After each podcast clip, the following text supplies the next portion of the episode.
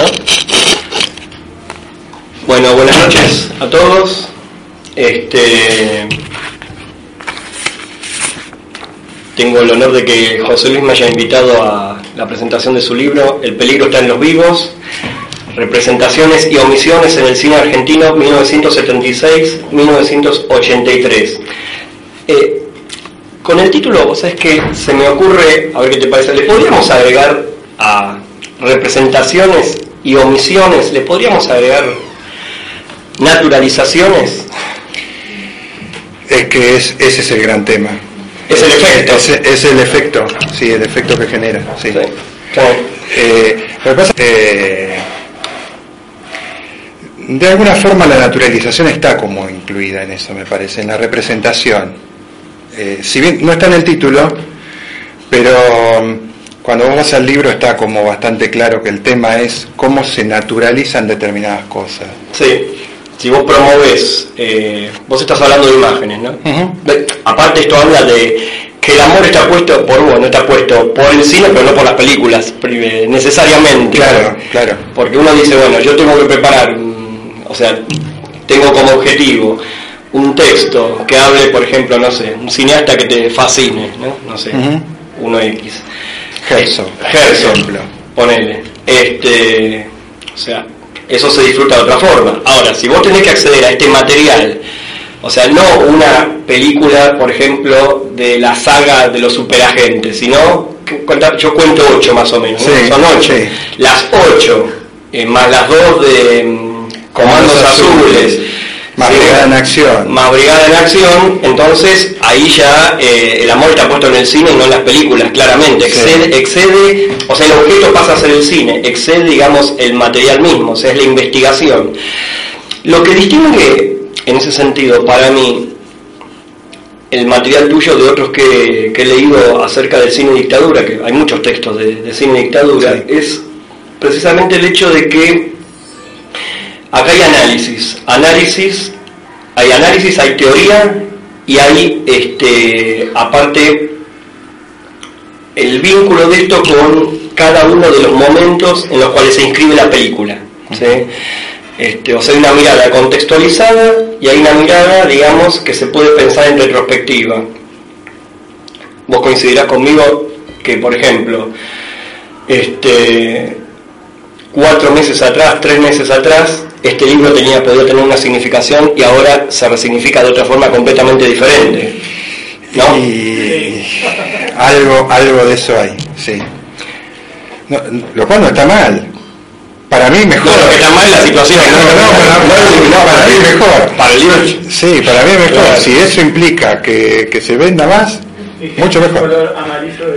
Claro, acá el, el editor creo que fue muy previsor. Este. En realidad les, dimos la idea a nosotros. Yo diría José Luis. Eh, sí, bueno. Eh, es, raro, porque uno no piensa que un, que un texto eh, escrito hace dos años, dos años y medio, más o menos, editado hace un año. Mm. De pronto eh, cobre otra significación y además... Que uno lo esperaba aparte. Eh, claro, claro. Eh, es, muy raro. Vos el otro día cuando me lo comentaste, yo digo, la verdad no lo había pensado. ¿Te puedo convencer un poco más? Y bueno, un par de estamos... lo puedo convencer y aparte deprimir, pero bueno. Sí. Este...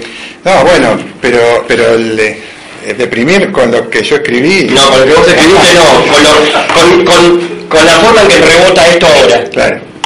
Bueno. Arranca en la introducción, dice, los golpes de Estado se hacen contra la política,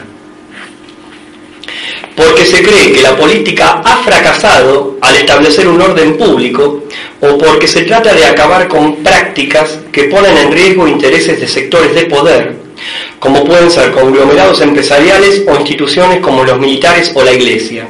Y para ello es necesario sino excluyente, la prohibición de toda actividad política. La excusa es que con ello alcanzaría para restaurar el orden perdido.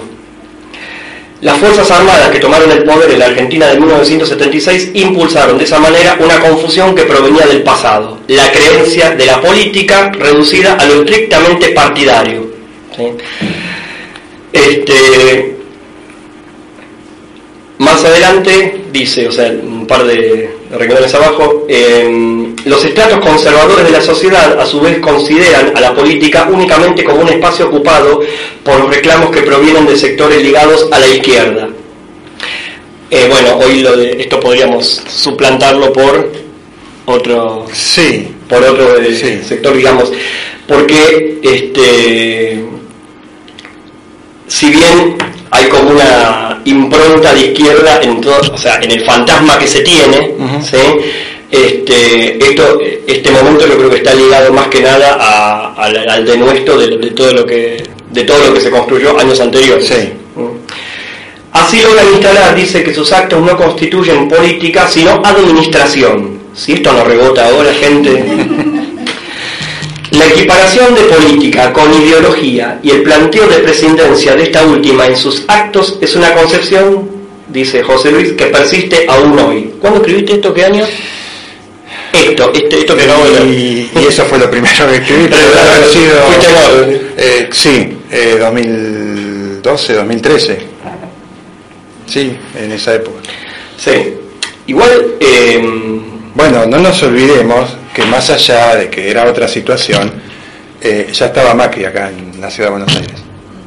Y uno podía percibir, más allá, no, más allá de que, de que uno pudiera pensar o no que, un, que Macri pudiera llegar a ser presidente, digamos, la posibilidad siempre estaba, eh, eso tiene que ver la, la, persistencia con lo que uno ya veía que pasaba en la capital federal, mm. con el gobierno de Macri. Claro. claro. Que hoy de pronto eso se haya pasado a toda la nación, bueno, es como un agregado. Pero en, digamos, en el momento en que, en que eso fue escrito ya estaba esa, esa cuestión de, cierta evolución del, del, PRO como partido en la ciudad de Buenos Aires y tratando de ver si llegaba a otro lugar. Pero bueno, ya había algo de eso dando vuelta, aunque sea acá en, en Capital. Sí, es verdad es verdad. Este, sí, eso es, eso es totalmente cierto. O sea, no, hay como una imagen con, la que uno ya podía empezar a trabajar, digamos, del presente, no, no del pasado.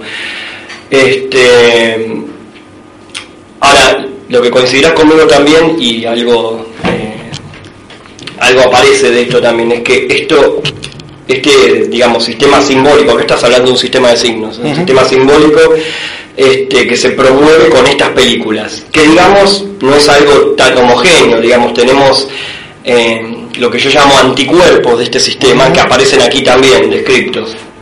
Este, pero esto no se circunscribe únicamente a este periodo. Esto viene de arrastre viene, Viene de arrastre y siguió después. Y siguió y sigue. Y, y en parte sigue. Hay, hay eh, uno, digamos, si uno se, se, restringe a cuestiones por ahí más genéricas, es decir, a determinados géneros y no a temas, eh, hay determinados géneros que llegada a la comienzo de la década del 90 ya se dejaron de hacer. la picaresca eh, se dejó de hacer. Pero los valores que ese tipo de películas transmitían persisten todavía en algunas mm. películas actuales. No por ahí con, con la preeminencia que tenían en esa época, Hoy por ahí está mucho más diversificado. Eh, a lo mejor ahora, o sea, si bien la picaresca también integraba el registro televisivo, ahora a lo mejor únicamente o más que nada está en el registro televisivo y no tanto en el cinematográfico. Sí, pero de pronto, en algunos casos. de pronto es también difícil encontrar picaresca en televisión, mm. hoy por hoy. Eh, Creo que el, género está el género como que retrocedió demasiado. Mm sobre todo a partir de los 90. Sí. ¿Y vos a qué lo atribuís eso, el, el quiebre en los 90? Y yo creo que mucho tuvo que ver, no sé si fue exactamente eso, pero eh, en el cine, eh, no, el cine en, un determinado momento no pudo competir con la televisión. Mm. La televisión siguió durante un tiempo con la picaresca. Después la televisión no pudo competir con Internet. Claro. Eh, ahí me parece que es donde el género termina de desaparecer incluso en la televisión. Mm. Eh, no se hace picaresca desde hace muchos años en televisión. Sí. Digamos, uno puede pensar en picaresca, qué sé yo. Eh, ahora que pusieron de vuelta polémica en el bar. es que la imagen que tenía era esa. Claro, pero bueno, es como, como, como que esa polémica en el bar es ahora. Anacrónica. claro, esa es la otra cuestión. ¿Cuánto puede subsistir esa polémica en el bar mm. con ese formato? Que es el mismo formato que tenía en los 70, en los 80. No se renovó. No se renovó, es exactamente el mismo formato. Claro, claro. Y los valores también son los mismos. Mm. De todas formas, eh, a mi entender cambia el sistema de, o sea, cambia, cambia a lo mejor el, eh, eh, el lenguaje, no, el lenguaje no cambia.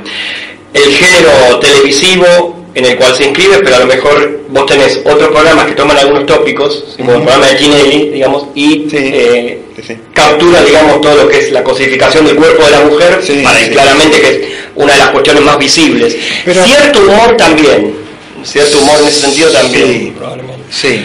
Pero el tema del cuerpo de la mujer lo menciono porque es lo más evidente de todo, ¿no? es, el gran, es el gran tema, digamos. Ahí hay algo que, en el cual, digamos, se sigue apelando al mismo espectador sí. a la misma, al mismo tipo de mirada. Sí, sí, sí. sí.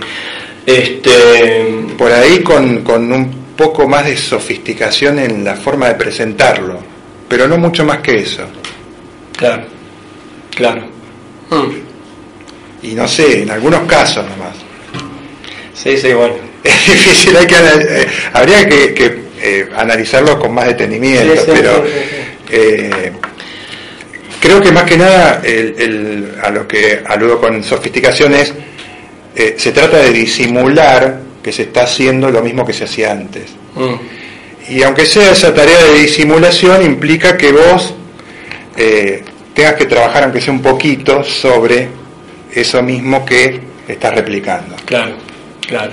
Para mostrar que no es lo mismo, aunque lo sea. Claro, mm. claro. Claro. Este, ¿Cuánto demoró la investigación?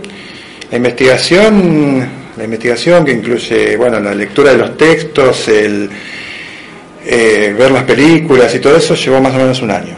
Mm. Más o menos un año. Un año de tiempos libres, porque claro. es cuando no trabajo. Bueno, eso sí. Bueno, esto es laburo también. Sí, sí, sí, pero bueno, eh, acá tengo dos compañeros que pueden dar fe que, que este, cuando uno sale a las 5 de la tarde de trabajar, muchas ganas. Es verdad. No te dan. Es verdad. Por lo menos todos los días, ¿no? Te propongo agarrar algunos tramos del texto en función de hablar directamente de películas. O sea, tomamos los ejemplos. No tenemos las películas acá, hubiera estado bueno tener una pantalla para poder laburar con eso, teníamos una, disertación de tres horas, pero... Sí, pero, pero no, nos, no nos iban a dejar porque hay un recital después. ¿Ah, sí? Claro, sí. Este... No, nos daban los tiempos. Bueno. Pero bueno. Ah, lo que sí quiero aclarar con respecto a esto, esto es importante. Uno puede leer un texto sobre cine donde se mencionen películas este, y uno no ve las películas cuando las está leyendo. ¿Se entiende? Acá se ve claramente las películas, no solamente porque hay alguna breve sinopsis, sino porque esa sinopsis está intercalada con otra cosa que no es la sinopsis, sino que es el trabajo sobre los aspectos formales de la película. Eso hace que uno, cuando está leyendo esto, la película la vea más todavía y no necesite, digamos, el extra de la película. ¿Se entiende? Este, eso es un valor agregado importante a destacar del, trabajo de José Luis. El, problema es que yo he conocido gente que me dice, después de leer el libro me dieron ganas de ver las películas. Eso, eso es terrible. Entonces decirle de nuevo. es terrible, pero bueno. Ay, ay, bueno. No, eh, evidentemente genera curiosidad. ¿Pero vos nunca eliminaste a nadie de Facebook? No. Ah, bueno. No. Ah, bueno. Tengo un candidato. Tengo un candidato, tengo un candidato pero. No lo vamos a nombrar. No, no lo vamos a nombrar. Está bien, está bien, No está acá, está lejos, no está, lo vamos a nombrar. Está sacando los números. Eh, unos cuantos, sí.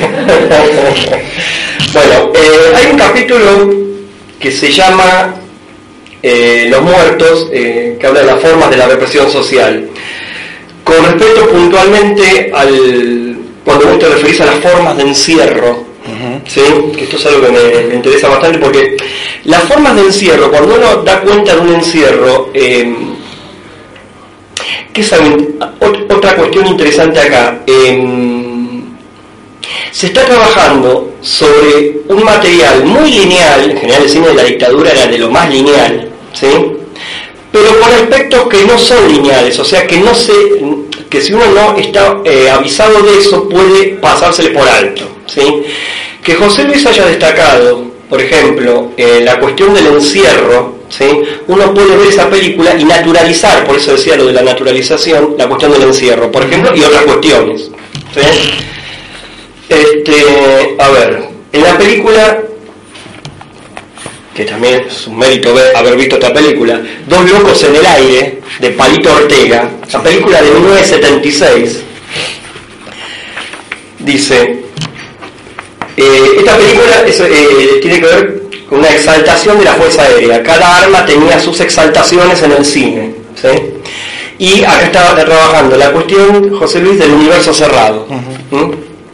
Dice, transcurre en tres bases de la Fuerza Aérea, si bien aparecen como mundos cerrados al exterior, hay una manifiesta relación entre la vida civil y militar que disimula su carácter de universo autónomo. Y esa autonomía es tal que los personajes, ya se trate de estudiantes o miembros jerárquicos de la fuerza, solo se mueven de una base militar a otra. Eh, entonces hay como una eh, duda retórica, digamos, que introducimos, duda retórica, como si todo el país, dice José Luis, fuera una especie de enorme base militar, como si no existiera absolutamente nada fuera de ellas. O sea, esto es lo que digo, no se ve si uno ve la linealidad de la película. ¿sí? Este, y hasta sus relaciones amorosas se desarrollan, los de los protagonistas, ¿no? Se desarrollan allí como ocurre entre San Jorge, así se llama el protagonista, un apellido que dice José Luis no parece casual, obviamente, un alumno San Jorge, ¿no? Este, y, que, iba en esta dirección. Ah, y que iba, no, no, pero claro. no, no, no, tremendo. Todo coincide. Eh, y la hija de su superior. La idea de las Fuerzas Armadas como una suerte de gran familia queda reforzada. La institución se muestra a sí misma como endogámica, eh, acá podemos hacer, perdón que le haga yo esta relación no acá, la relación entre institución endogámica, eh, que tiene que ver con, eh, lo militar, y familia, ¿no? Este, este, ese modelo de familia endogámica. Mientras marca, dice, a sus integrantes con el estigma del sacrificio y la sujeción al interés de la patria, considerado aún más alto que la familia y la propia fuerza. O sea, es como un sistema de conjuntos donde el más grande es patria, el más chico familia, ¿sí? Eh, pero todos están dentro del gran conjunto. Probablemente arriba de patria podamos poner Dios, ¿no?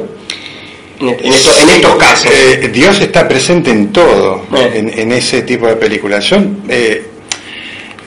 cuestión es que no se, no se lo nombra, obviamente. No. queda como implícito. En dos locos en la ya, eh, sí, bueno, hay películas en las que está. Eh, está de hecho, y yo lo menciono ahí en una película que podría no, no mencionar lo que es gran valor en la Facultad de Medicina, donde en, en, la mesa examinadora lo que se ve, lo primero que se ve es un crucifijo sobre la mesa examinadora. Bien. Eh, en una facultad del Estado. Pero hay una, hay una cuestión con dos locos en el aire eh, que yo la pesqué, no te digo de casualidad, pero casi. La copia que yo puedo conseguir es muy mala, no se consiguen copias de esto sí. desastroso. La mía es igual, de mala.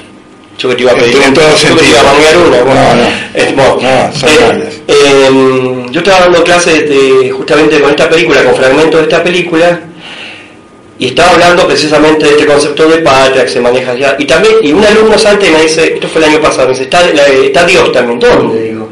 Y empiezo a, correr exactamente, en una bandera aparece la palabra Dios. Ah, y yo me lo perdí, pero pasa, porque es un instante, lo tuve que frenar. ¿Sí? Pero eso, bueno, para verlo es... Eh, pero digamos, si está porque eh, la pretensión es que subliminalmente esté. Claro, sí, sí. Este, o sea, esa idea siempre está subyaciendo ahí. Y termino con este parrafito, desde un lugar a otro, perdón, desde un lugar u otro, esa concepción de la vida, desarrollándose en universos cerrados, tiende a la reafirmación de la autosuficiencia como forma de responder a un entorno configurado por la propia dictadura como peligroso y amenazante por la persistencia de elementos subversivos. Em,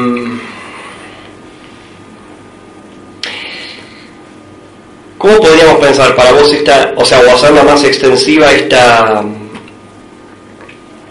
por un lado exaltación y por otro lado confirmación del universo, digo, ¿se, se sigue reproduciendo en otros materiales eh, o son materiales puntuales? Eh, ¿Salieron serialmente, digamos, estas películas? No, yo, yo, creo, yo creo que, que, yo trato de pensar que fueron en algunos casos casualidades. Eh, casualidades en el sentido de, de, que eran un reflejo y no podían evitar ese reflejo. Yo creo que en algunos casos sí es muy, eh, muy evidente que es intencional la cuestión. Yo creo que en Dos Locos en el Aire es intencional.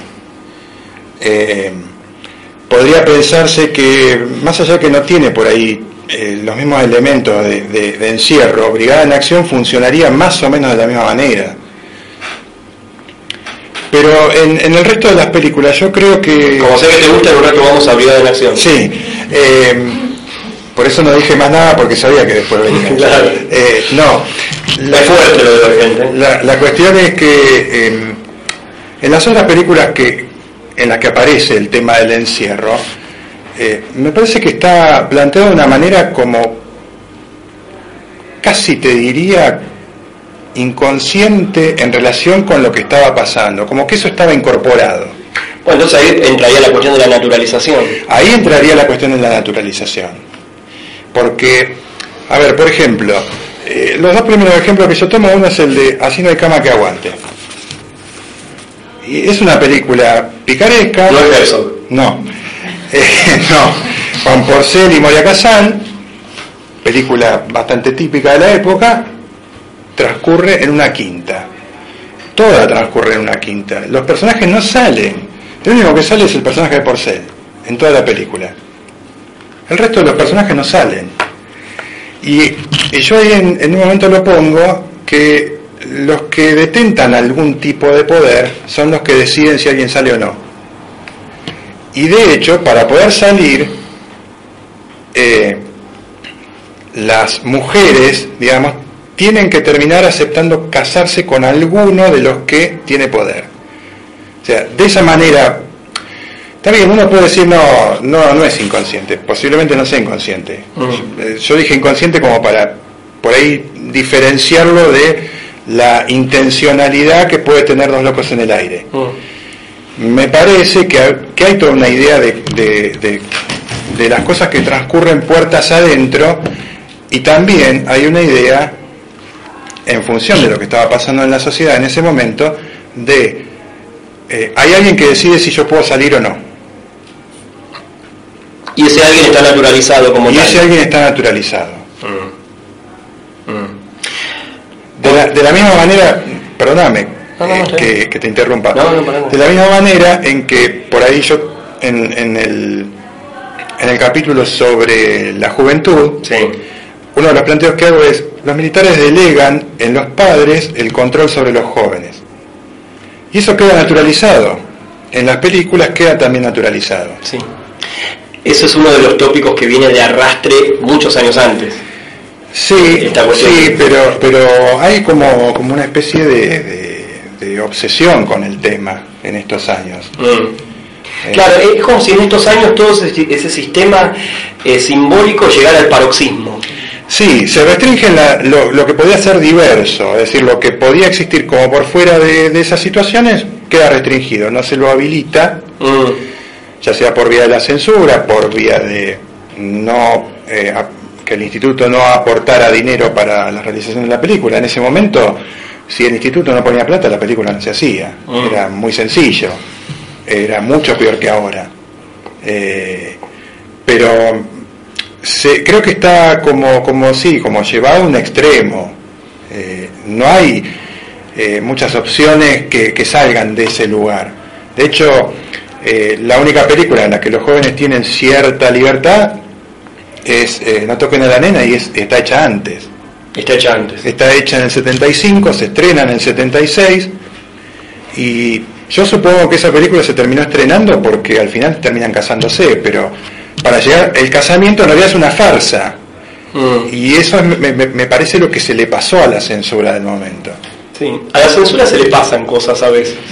Sí, algunas, no todas, pero algunas se les pasa. Ah, este, lo que decía, bueno, después vamos a ir a esa película si, si te interesa de, para hacer una referencia, pero me estoy adelantando ¿no? Mm. con esto, porque viene a cuento con lo que decís de la censura. Eh, cuando Aristarán habla de este, la película Tiempo de Revancha, lo que comenta en una entrevista, vos la conoces esta entrevista también, es que eh, los censores ni se dieron cuenta lo que estaba diciendo la película.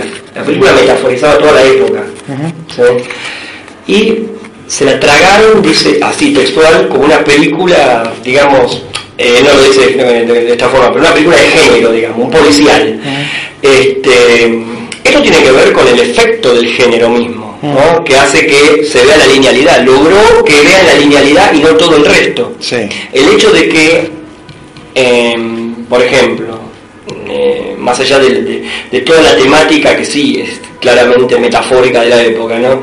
Este, pero ya la sola imagen, por eso es importante la imagen que aparece más allá de si esto se abrocha o no con la narrativa. La imagen de Federico Lupi caminando por una calle y que de un auto le tiran un, cadáver, le tiran un cadáver, uno podría decir inocentemente, corresponde a cualquier época, en cualquier policial posible.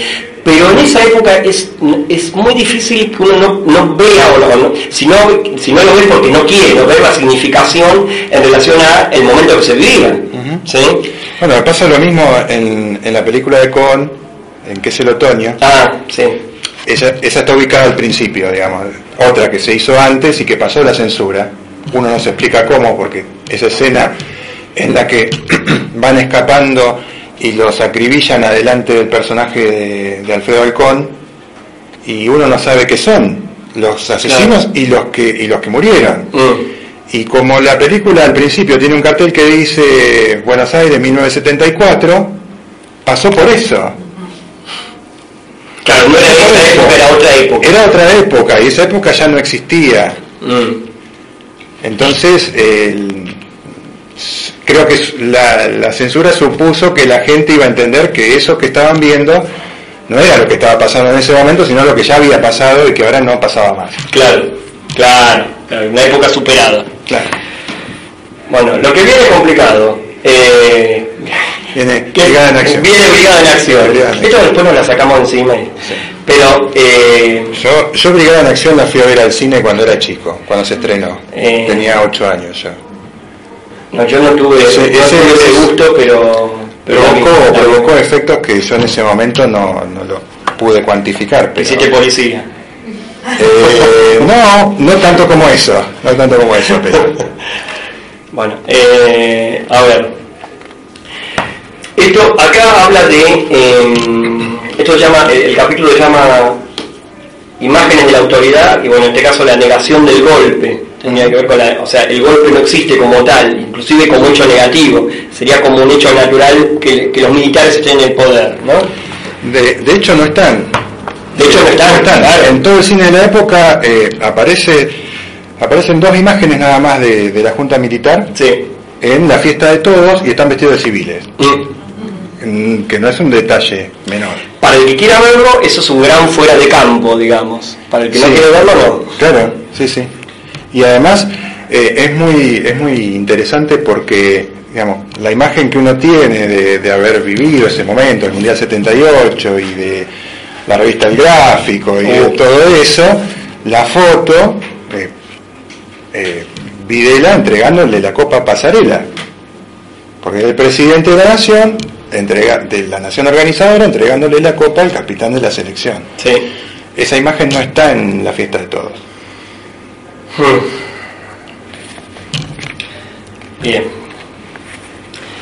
Si la quieren degustar, la fiesta de todos está en YouTube. Pues no, hoy, sábado a la noche, verla. No, hay tantas cosas mejores para hacer.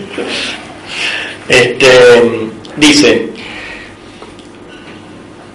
es Brigada en Acción eh, de Ramón Ortega, 1977, la que apela en mayor medida a la existencia de una organización ligada al Estado. La dualidad que se propone es interesante, mientras la, mientras la imagen pública, la que se muestra a Cepillo, Cepillo es un niño de unos 12 años más o menos, que lo hacía un actor que después no, no actuó más, por suerte. Este, creo que murió niño, habrá muerto niño, No, ¿no? no sé, no sé, la verdad. Este, era Marcelo Chimento, no sé si lo escuchó nombrar, bueno, no importa, no, me suena. Él no se escuchó nombrar a sí mismo. La que se muestra a Cepillo en el recorrido por el Museo Policial o la Escuela de Cadetes. Es claramente institucional, o sea, esta imagen pública. Lo- eh, la lucha contra el crimen deviene de un corrimiento hacia los márgenes. Es que la película de Ortega, a fin de cuentas, trata al espectador como a un niño. Esto también es bastante actual. ¿Sí? Sí. Bien. Como si Cepillo fuera su representación dentro de la pantalla. O sea, eh, Cepillo sería el personaje heredero de todo ese universo con el que los mecanismos de identificación de la película apuntan, que nosotros nos tenemos que identificar, ¿se entiende? O sea, estas películas, eh, bueno, eso tiene que ver con todo el cine de género, ¿no? Eh, traen aparejado un sistema cognitivo, yo lo llamo así, ¿no? Un sistema cognitivo, este, por medio de lo cual vos tenés que amar a este y odiar al otro. Y piensan en términos de público. ¿Qué quiere decir que piensan en términos de público? Que todo nos pasa lo mismo, porque el sistema es cognitivo. ¿sí? No hay posibilidad de apertura en esto. O sea, todos vamos a amar a Cepillo según ese mecanismo de identificación organizado en la película. Esto tiene que ver con el guion, tiene que ver con las actuaciones, tiene que ver con los planos de la película que se eligen, tiene que ver con todo, cómo se arma todo. Este, bueno, sigo. Se ofrece, fíjense esto, lo que dice José Luis, se ofrece a través de su mirada pura, no contaminada, un recorrido por los identificadores del accionar policial. Se observan las destrezas de los, motociclistas de la Brigada Blanca. Se- miren, fíjense cómo se llama, Brigada Blanca. Se muestra el entrenamiento intensivo y se asiste a una didáctica explicación sobre el uso de los fusiles FAL. Película apuntada al público infantil. Sí. ¿Eh? Esos son los momentos quizá más propagandísticos de todo el cine del proceso, según José Luis. Se intenta que el chico y el espectador, en consecuencia, entienda la necesidad del cuerpo policial y se lo insta al deseo de ser policía en el futuro. ¿Sí? Eh, por eso digo, esto es más bravo que el otro, si uno se ha leído, o sea, lo que nos devuelve. Por, por eso digo, o sea, leído este texto, digamos, en, gran, en muchos de sus tramos, si no en la gran mayoría, es inevitable que en estos meses nos devuelva otra imagen, ¿no? Mucho más eh, actualizada, se queda mucho más delineada. Bien. Este. Vean esto. El delito, dice más adelante, reside en espacios marginales. Trenes abandonados, espacios semiselváticos, o sea, digamos, es como si se planteara una imagen mental hacia el espectador, se promovía una imagen mental de lugares lejanos al cual nosotros no accedemos, que no son lugares puros, sino contaminados. ¿Sí?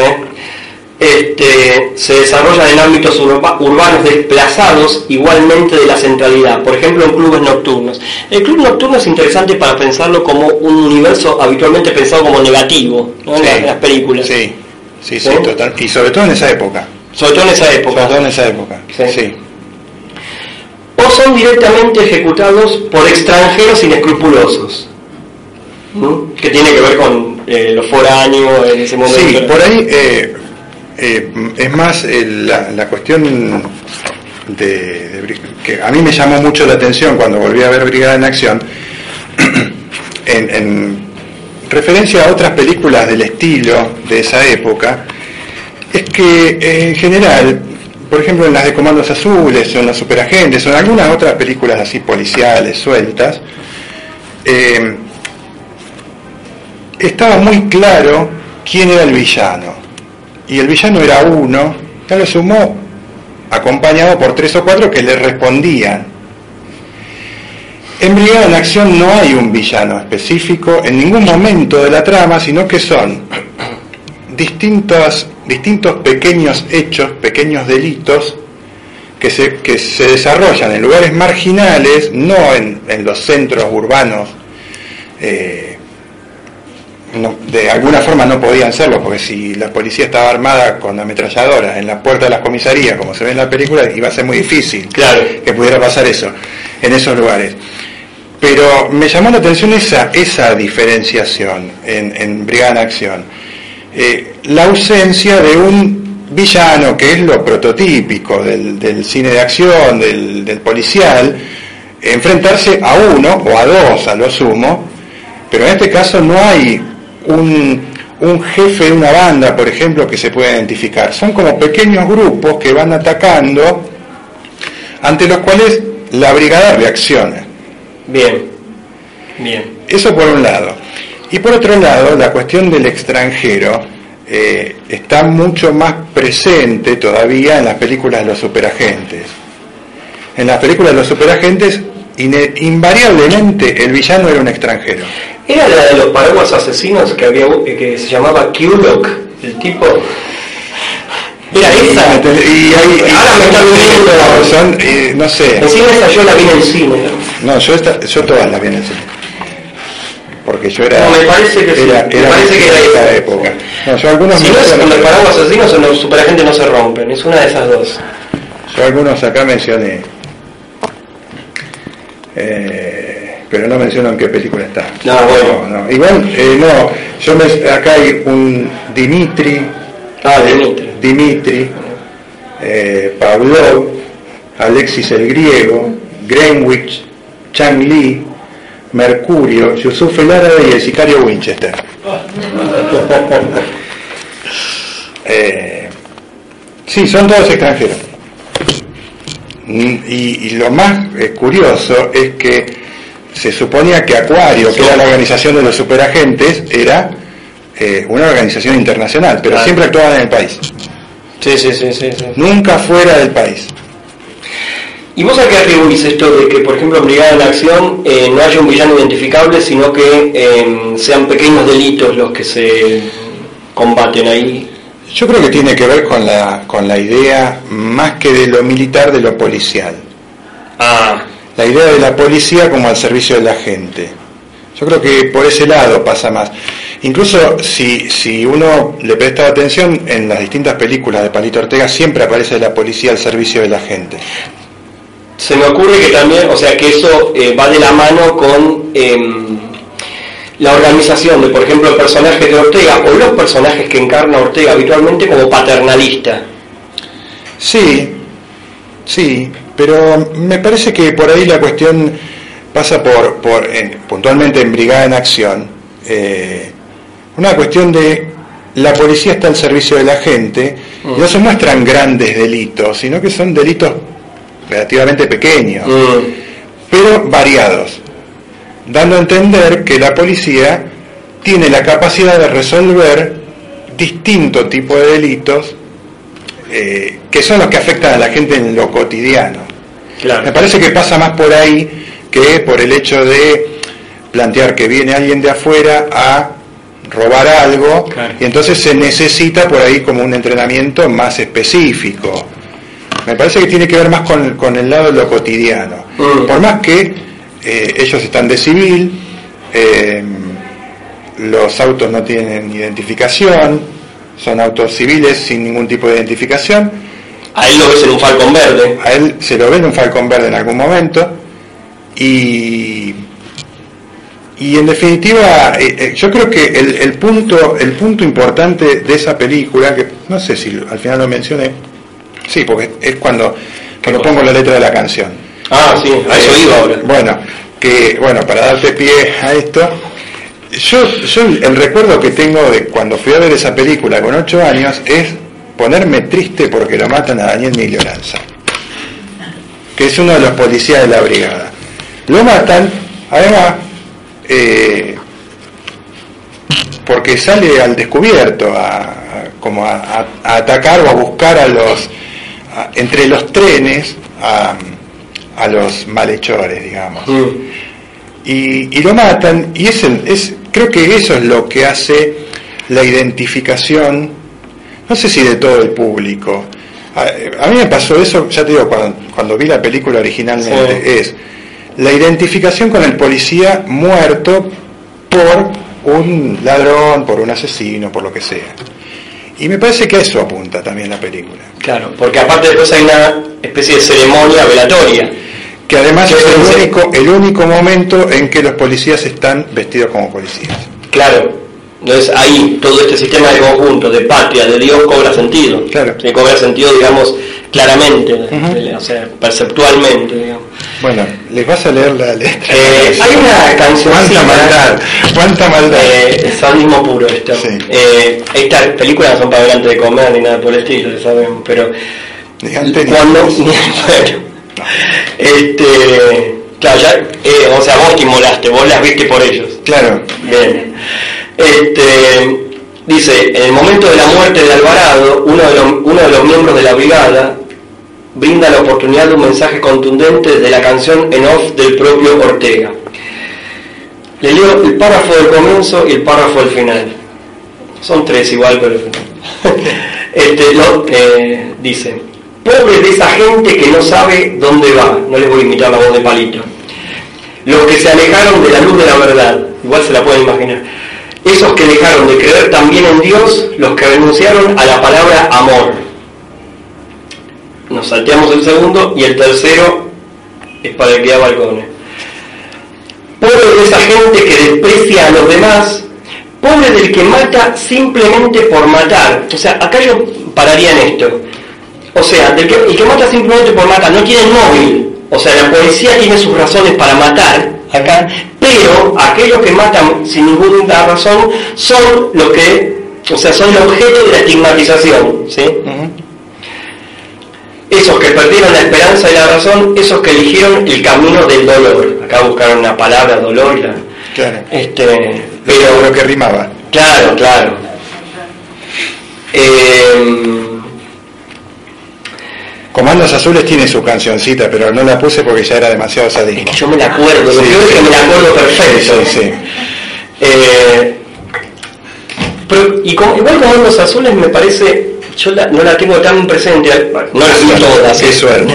no las vi todas, vi algunas de estas, este, pero yo la vi en el cine, Comandos Azules, y lo que recuerdo es que eh, la dinámica de la acción está mucho menos, hay como más logística administrativa, me da la impresión, en Comandos Azules. Sí, podría ser, podría ser. Eh, hay, hay momentos en los que en los que hay sí menos acción policial, mm. pero cuando hay tienen lo suyo. Sí, claro, claro. Este por suerte la, la 2 no se consigue. Eh, no hay, te voy a dar una mala noticia. no me digas que se consigue. Sí, pero me cobraron como 200 mangos. Y, en serio, en serio. Bueno, este, hay uno que la tiene en VHS. No estoy dispuesto a pagar. No, no, yo tampoco. El libro ya está escrito. Si antes por ahí. Eh, apostillas, hacemos apostillas a el peligro tan Claro, sí. Este... Bueno, una de las que me quedó sin ver que la, que la conseguí después es la de otra de Palito Artega, la de Sandrini y Nini Marshall. ¿Cuál? Eh, qué linda es mi familia, creo. Ah, sí, que era la familia de fiesta. Sí. Es la misma, sí. Sí. En realidad después le, esa le cambiaron el título porque murió Sandrini. Claro, claro. la familia de fiesta no le podía poner porque murió Sandrini antes del estreno. Mm. Este, hay otro tópico que se que trabajas eh, que es esta cuestión, que también está muy en boga ahora, que es el descrédito de la democracia. La película en cuestión es una de Porcelio Olmedo, que justamente el otro día, el otro día hablábamos eh, con José Luis, eh, que tiene algunas cuestiones que la distinguen en esta película, que las mujeres son cosas de guapos. Claro. ¿sí? Más allá, más allá de todo, la mejor película de Porcelio Olmedo. Vamos, es la única que se puede ver con Bien. un poco de interés. Las otras, eh. Algo. Sí. ya. Y la musiquita más o menos. este, vean esto, por favor. Em, vean esto, no escuchen esto realmente. Hay hay un personaje que es el personaje de Don Ignacio. ¿Sí? Eh, ¿Quién es Don Ignacio en la película? Portales. Bien. La locución, dice, eh, que pronuncia en el velorio de un eh, contrincante, de su contrincante, dice, no solo está plagado de frases hechas, era un ejemplo de civismo en la sociedad, dice Portales, sino que instala la distancia entre el discurso político y la realidad. ¿Querés hacer una intro, digamos, a de qué la va esta película, un cachitito? Eh, no renglón. Eh, No te quiero torturar. no, no, no, bueno, eh, la cuestión de... Lo, lo peor ya nos sacamos encima, esto de Sí, esto de- eh, no, eh, las mujeres son cosas de guapos, eh, es transcurre en presumiblemente en lo que sería la década infame, con fraudes, con este, punteros políticos que, que manejaban prácticamente todo.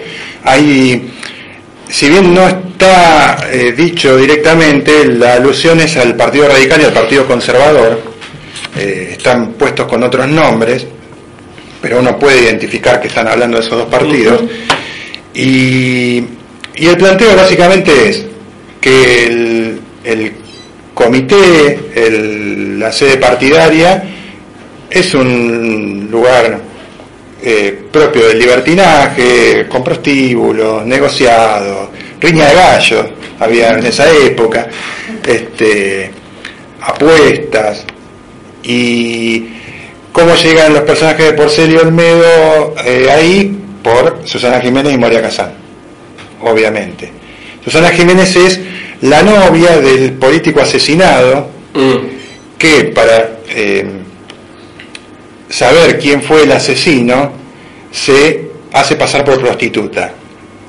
Y Moria Kazan viene, el personaje de Moria Kazan viene del interior y, y es obligada a prostituirse por los políticos porque el padre de ella les debe dinero. Entonces, la cuestión es que ellos dos intentan rescatar a Susana Jiménez y a Moria Kazan de ese eh, lugar. Bien. Más o menos sería ese el, el comienzo de la trama. Bien, eh, ese sería el contexto de la, de la película, el, el nudo de la cosa, de la linealidad de la, de la película.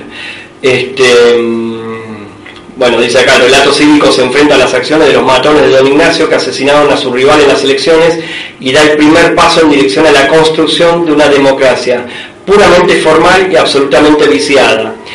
El descrédito de la democracia es importante acá, ¿no? Del, del sistema democrático, que yo o sea, este descrédito de la, de la democracia antes, se me ocurre, de la, de la dictadura, era como un lugar bien común, digamos, ya después de la dictadura 76-83, eh, ya pasa a ser políticamente incorrecto esto. ¿sí?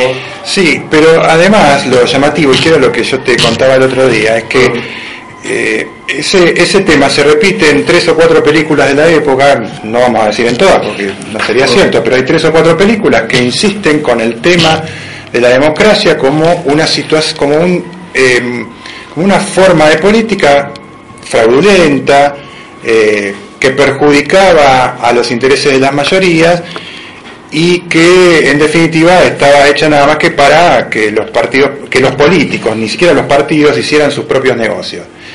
Probablemente algo de eso había en esa época. Yo no, uno no va a ser tan necio en, en negar absolutamente todo. Pero sí es muy llamativo que el, o no, depende de cómo se lo vea, que las películas de, de esta época se detienen en detienen el- la historia, la democracia argentina en la década del 40. O sea, antes de la llegada del peronismo al poder. El peronismo no existe como ni siquiera como partido político, ni como fenómeno de masas, ni como nada, ni siquiera para cuestionarlo, porque se podría haber hecho una película como de pronto puede pensarse que es pubis angelical, Claro. que, que hace un cuestionamiento muy, yo creo que muy simplista, Mm. pero hace un cuestionamiento del peronismo, sobre todo el peronismo de- del 73 al 76, porque eh, apunta fundamentalmente a eso, eh, o incluso como no habrá más penas ni olvido, que está como muy tergiversada la idea del peronismo. Ahora vamos a eso. Este, pero bueno, más allá de esas dos películas, que son de finales del- de la dictadura, porque son las dos, si no me acuerdo mal, son del 82. No habrá más penas de olvido, me acuerdo que es del 82. Pubis Y Angelical no. Pubis Angelical es, es- si no es 82, es 81. Mm. Es, está ahí. Son las películas de la apertura, digamos. Sí, quizás Pubis Angelical un poco menos, Un poco menos, sí. pero No habrá más penas ni olvido, sí, ya es como una película de, de la, del deshielo, digamos, de, Claro. de que algunas cosas se podían decir. Eh, de hecho, estamos hablando de una, de, eh, una película que habla del, del peronismo basada en una novela de Soriano, que estaba exiliado además. Entonces, algunas cosas se podían decir ya en ese Mm. momento. Mm. Eh, la cuestión es que el resto del- de las películas y toda la representación de la democracia excluye al peronismo. Bien. Eh, excluye al peronismo y es una forma, digamos, de. Si vos excluyes al peronismo, digamos, en, no- o sea, en, toda una, en todo ese periodo, digamos, es porque eh, es realmente lo que se está combatiendo simbólicamente. ¿sí? Sí. Este, y vos tenés, digamos, hasta hoy día reformulaciones de la versión. Eh, sí.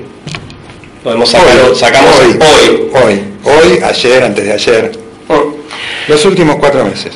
Sí, sí, sí, absolutamente. Este, con la película No habrá más pena ni olvido, eh, vos hablas de que hay como una especie de, ahora leemos algún fragmento si, si tenés ganas, yo lo leo. Sí, no Este, hay problema. pero hay como una totalización en eso, en esa masacre de lo que sería todo el peronismo. ¿sí? O sea, le estoy mostrando al espectador que el peronismo es esto. ¿sí? Es una masacre en un pueblo donde Y que es el responsable de todo. y que es el responsable de todo y eh, de hecho casi todos mueren en la película. Sí, la gran mayoría. Este, la gran mayoría muere. Hay, hay, una, hay una escena que, que- que es, es impresionante en ese sentido, que es cuando, este, si alguien no la vio, le voy a adelantar algo cercano al final, que es cuando lo matan al personaje de Ulises Dumont. El asesino y Ulises Dumont han- gritan lo mismo, gritan viva Perón. Viva Perón, viva Perón. Viva Perón viva el que lo mata es Norberto Díaz. Sí, es cierto, es Norberto Díaz. Este, sí, sí, sí. Bueno, otra frase de esa película que después se tomó para, creo que se la tomaron de nuevo, es a mí nunca me interesó la política, yo siempre Sí, fui peronista. sí. Eso lo dice José María López, Sí, que es el, el, digamos, el primero que, claro, el, estigmatiza. el- el que desata toda la, El que desata masacre. No él, No, no, no, él, no él, no, no, no. eh, sino la forma en que lo, lo, lo conceptualizan, por decir de alguna manera. Sí. La lo frase en la película dice que es marxista comunista. Mm, Así, sí, sí. mal actuado esto. Sí, sí. sí, sí, Eso lo dice Rani. sí. Este, leemos algún tramo, ¿querés eh, destacar algo de lo, de lo- Vos también tenés un, No, un no, machete, no, otro. no, no, no, yo este, voy agregando. Pues yo sigo acá y vos... No, no, yo cualquier cosa que me acuerde te digo. Bueno, Por ahí algo me acuerdo y... ok. A ver, em, la película de Olivera centra la responsabilidad de la violencia en el peronismo, cuyo liderazgo se ha fragmentado ante la debilidad de su líder natural. Eh, tengamos en cuenta algo, esta película transcurre en el 74, ¿sí? O sea, Perón vivía, Incluso, claro, incluso estaba en el país. eh, Claro, incluso eh, dice, eh, meses antes de, si no me acuerdo mal, en algún lado dice como, eh, creo que no sé si dice meses antes de la muerte de Perón, o si Ah, dice, o si dice eh, el mes del, de 1974 en que transcurre. Mm. Con lo cual uno sabe que Perón está vivo, pero que está enfermo. Sí, y ahí sí claramente, eh, o sea, sí, digamos, en relación a lo que veníamos hablando antes, si el peronismo aparece en el cine, aparece de esta forma. Claro. ¿sí? Este, en, en el final se lo nombra, ¿vos crees que va a venir el general Eh, o al- o algo así dice, le dicen los dos que quedan vivos, uno, uno al otro de los que quedan vivos? ¿sí? este, después remata con la frase, va a ser un lindo día. Sí. Este, dice, eh, bueno, el espacio de la herencia, hablando del líder natural, se dirime con la lucha armada ante la cual toda otra autoridad queda relegada a un segundo plano. Los que hacen uso de las armas, según la visión del director, son, siempre y de manera indefectible, los peronistas los tradicionales y populares representados por el delegado Fuentes, los rosqueros de derecha enquistados en la burocracia partidaria como Supino. Supino Eh, la plaza. Supino de la Plaza. Mm. Y el intendente. Y el intendente de San, Novoa. la- de San José, respaldados por los grupos parapoliciales y el peronismo de izquierda representado por la juventud peronista. Eh, el peronismo de izquierda en esta película, re- eh, según eh, recuerdo ahora, eh, el protagonismo es en tanto grupo humano, no hay un- alguien que se destaca por sobre el grupo. Sí. ¿sí? Es, como una- es como un grupete de, no sé, unas siete personas. Sí, más o menos, sí. sí. Sí, pero ahí el que se, el que se destaca, entre comillas, es el que queda eh, cuidándolo a Rani. Que el actor es el hijo de Olmedo. Claro. Sí. Este, Pero eh, se destaca únicamente por eso, porque es el que se queda este, cuando tienen a Rani de, de rehén, Sí. eh, es el que se queda cuidándolo. sí. Este, más adelante, una página más tarde dice, José Luis dice, el mayor problema de la película radica en su decisión de cerrar la historia de la violencia de la década del 70 sobre el peronismo. O sea, venimos de una dictadura que viene del 76 hasta el 83, o sea, un año faltaba para que termine, este, y la película es sobre el peronismo. La violencia está centrada en el peronismo para este, Olivera y Soriano, podríamos decir. ¿sí? Sí, pero de todas maneras yo creo que la novela de Soriano no es tan concluyente En esta cuestión. en esa cuestión. Mm. Sí, es muy crítica del peronismo, pero no es tan concluyente. Eh, sí, la, la película de Olivera me parece que es más, Claro. más contundente en esa, Claro. en esa mirada. Sí, sí, sí, sí. Este, dice, como si la llegada de los militares, dice José Luis, hubiera sido efectivamente el final de ese ciclo. ¿eh?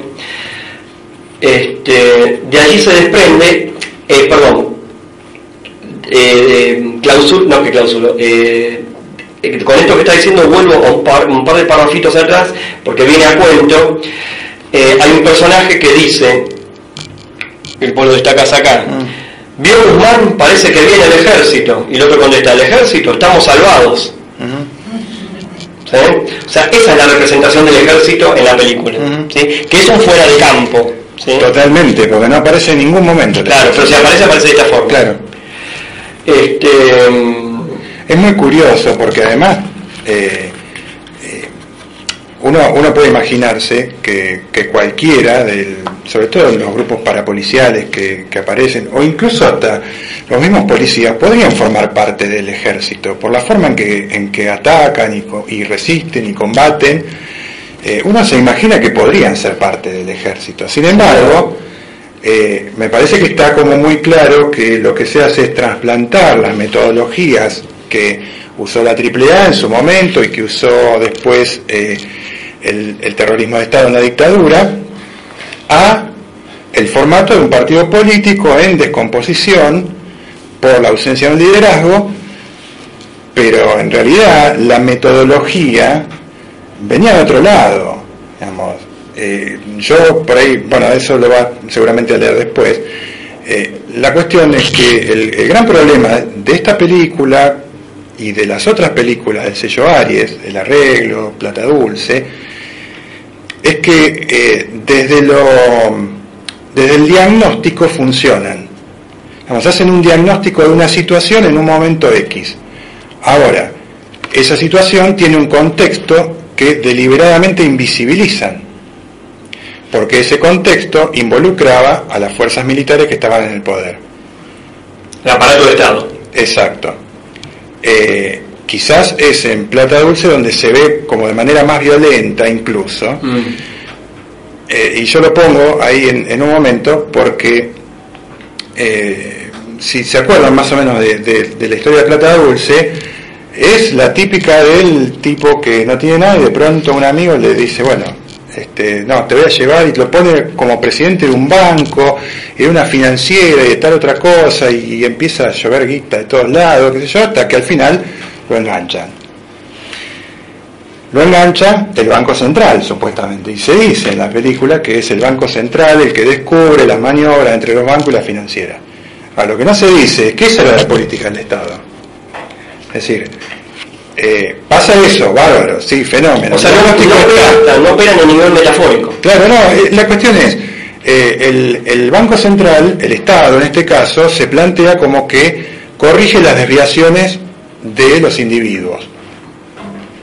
Nada más que eso. Cuando en realidad esa política financiera no viene de la nada, no viene de los individuos ni viene de los bancos, viene del Estado.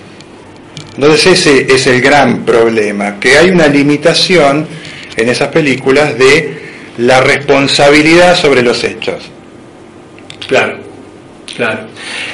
O sea, circunscripta más que nada el universo de lo privado. Sí, por ese motivo las películas yo creo que funcionaron en su momento y fue a verlas mucha gente y mucha gente vio algo distinto de lo que se venía viendo, porque de hecho es algo distinto.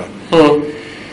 Pero había una limitación que quizás en esa época no veíamos, porque de hecho yo también las vi en esa época, y yo esas limitaciones en cuanto a dónde llegaba la responsabilidad en un determinado hecho, eh, yo tampoco las vi.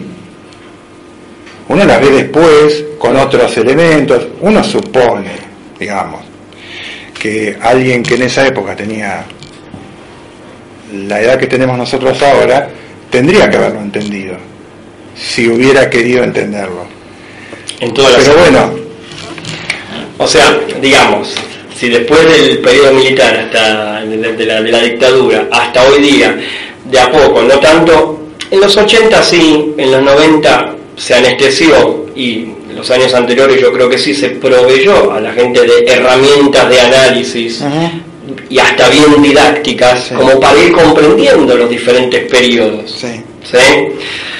Está quien lo quiera tomar y quien no lo quiera tomar. sí. Eh, Este, por eso diga, eh, destacaba antes quién, eh, si- o sea, va a ver la película linealmente y quien no va a ver linealmente la película, va a ver todo el universo que se mueve con esa linealidad, a- o atrás de esa linealidad o acompañándola, este, es una decisión. Eh, y, y hasta es una decisión consciente, a mi entender. sí, Este, bueno, termino con esto de no habrá más penas ni olvido. Eh, dice, a ver, dice, eh, ah, dice, como si la llegada de los militares hubiera sido el final de ese ciclo, lo que había dicho antes. De allí se desprende la concepción de los parapoliciales como grupos orgánicos del peronismo. Aun cuando revelen absoluta autonomía en sus movimientos y que su accionar, acribillamientos, torturas, asesinatos en plena calle, se asemejen a la metodología usada por los militares tras el golpe.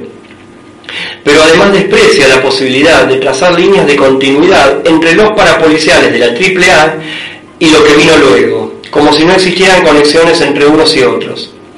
Además se apropia de un lenguaje que el militarismo explotó durante su, entre comillas, lucha contra la subversión, colocando su origen en el peronismo y justificando de esa manera toda acción realizada. Escuchen esto. La referencia a la necesidad de limpiar o depurar Colonia Vela, que es el pueblo de, es el pueblo de ficción, el enemigo apátrida que se ha infiltrado a las fuerzas marxistas que atacaron las fuerzas del orden, remite además al imaginario militar de la época y omiten cualquier tipo de mirada crítica y ampliadora de la complejidad del fenómeno. O sea, en un punto, por la negativa, digamos, también se propone didáctica. Mm. Por la negativa, digamos, por, por este, eh, digamos, compendio de... de- De lugares de- comunes del- de la época. Exactamente, y tergiver- y tergiversaciones. Sí, sí. Este, ahora, en el final de la dictadura también eh, hay un- algunas...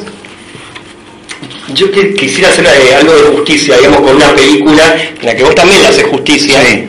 Y es- esa sí la pueden ver hoy. Esta es Esa sí sensacional. pueden verla hoy cuando... No es fácil de conseguir, creo, esa tampoco. Esa está editada en DVD.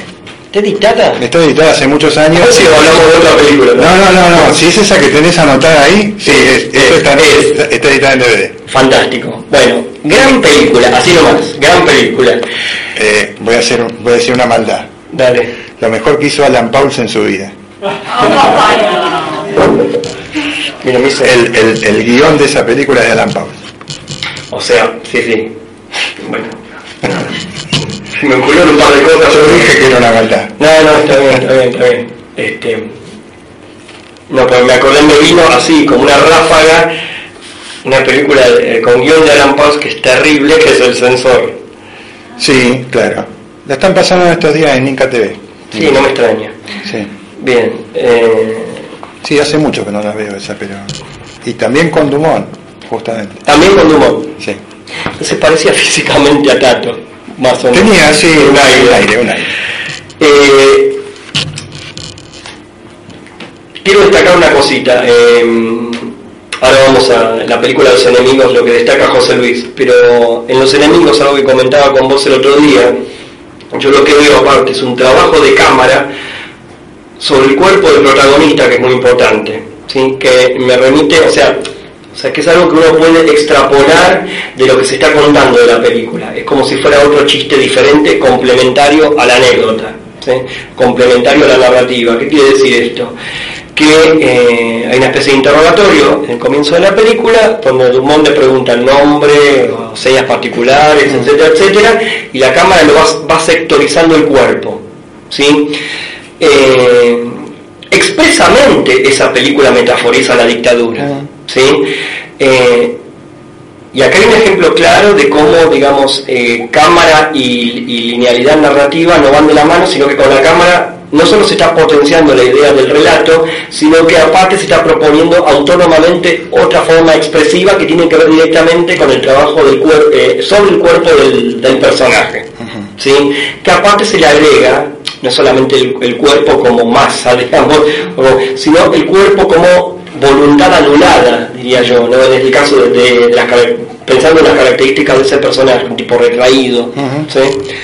este, Un, un reprimido. un reprimido, totalmente. Justamente, un, eh, es un, un símbolo él también de, de la, del- de la gente en esa época. Sí, sí. Eh, si bien la, la represión de él no es una represión eh, estatal, externa, no, pero es interna, es una represión familiar. por eso la película es metafórica. Claro. Mm. Este, sí. Dice José Luis, em, en los enemigos, fíjense cómo habla del ámbito, la calle se establece como una frontera que separa a los ojos de la madre de Carlos, el protagonista, que es el protagonista, el bien del mal. El mal, la juventud, el sexo, la vida, eso es el mal, acecha en la vereda de enfrente como algo que amenaza con expandirse. Eh, ¿Querés que lo cuento yo esto? ¿De, de qué la va? Porque Dale. hay una señora que es la madre, que lo hace la actriz Nelly Prono, este, que está mirando una pareja teniendo sexo en, la casi, en el depto de enfrente, que se mudaron recientemente. Eh, en la película se ve el proceso de mudanza. Tiene, tiene como una obsesión con esa pareja. Sí, vemos esa pareja a través de los ojos del personaje de Nelly Claro, Prono. claro. Sí, pues vemos nada más lo que de ella, Claro. no vemos otra cosa. Este, va avanzando la cosa entre la pareja, ¿no? Este, o sea, eh, el ámbito represivo está encarnado eh, principalmente en la figura de la madre, ¿sí? Se potencia con los planos que le hacen a Prono y la actuación, claramente, ¿no? Em, bien, Mm, ¿Dónde está?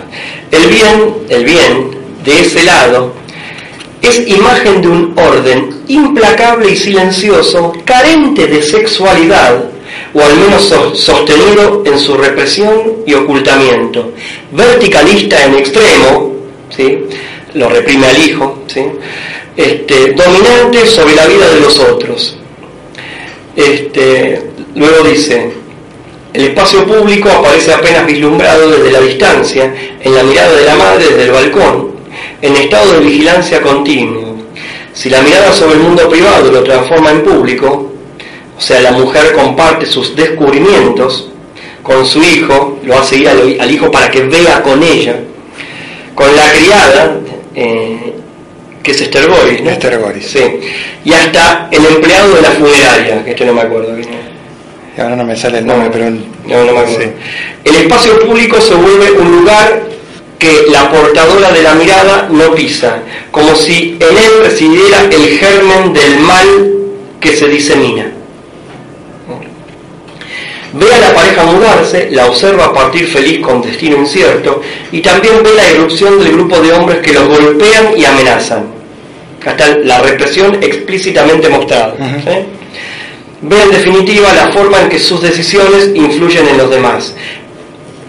Acá no quiero contar el final, porque la verdad que acá sí es una pena contar el final, es una picardía. Sí, sí. Este, pero Aparte, aparte que es un gran final. es un gran final, es un gran final en serio, eh, pero da vuelta como una media, digamos, el, El punto de vista. el punto de vista de la película, el punto, exactamente. Este, de, esta- de, de- de este universo de películas emergentes que podían decir algo, ¿vos destacarías alguna otra parte de esto o querés reforzar algo de esta? Eh, lo que pasa es que, bueno, se, se escribió mucho sobre las películas de Aristarain. Hay mucho escrito y por eso yo evité casi mencionarlas en el, en el libro porque Sí. como que eh, cada vez que se habla de las películas que resistieron a la dictadura es Tiempo de revancha, Últimos días de la víctima. ¿no? Y está claro, eso está clarísimo.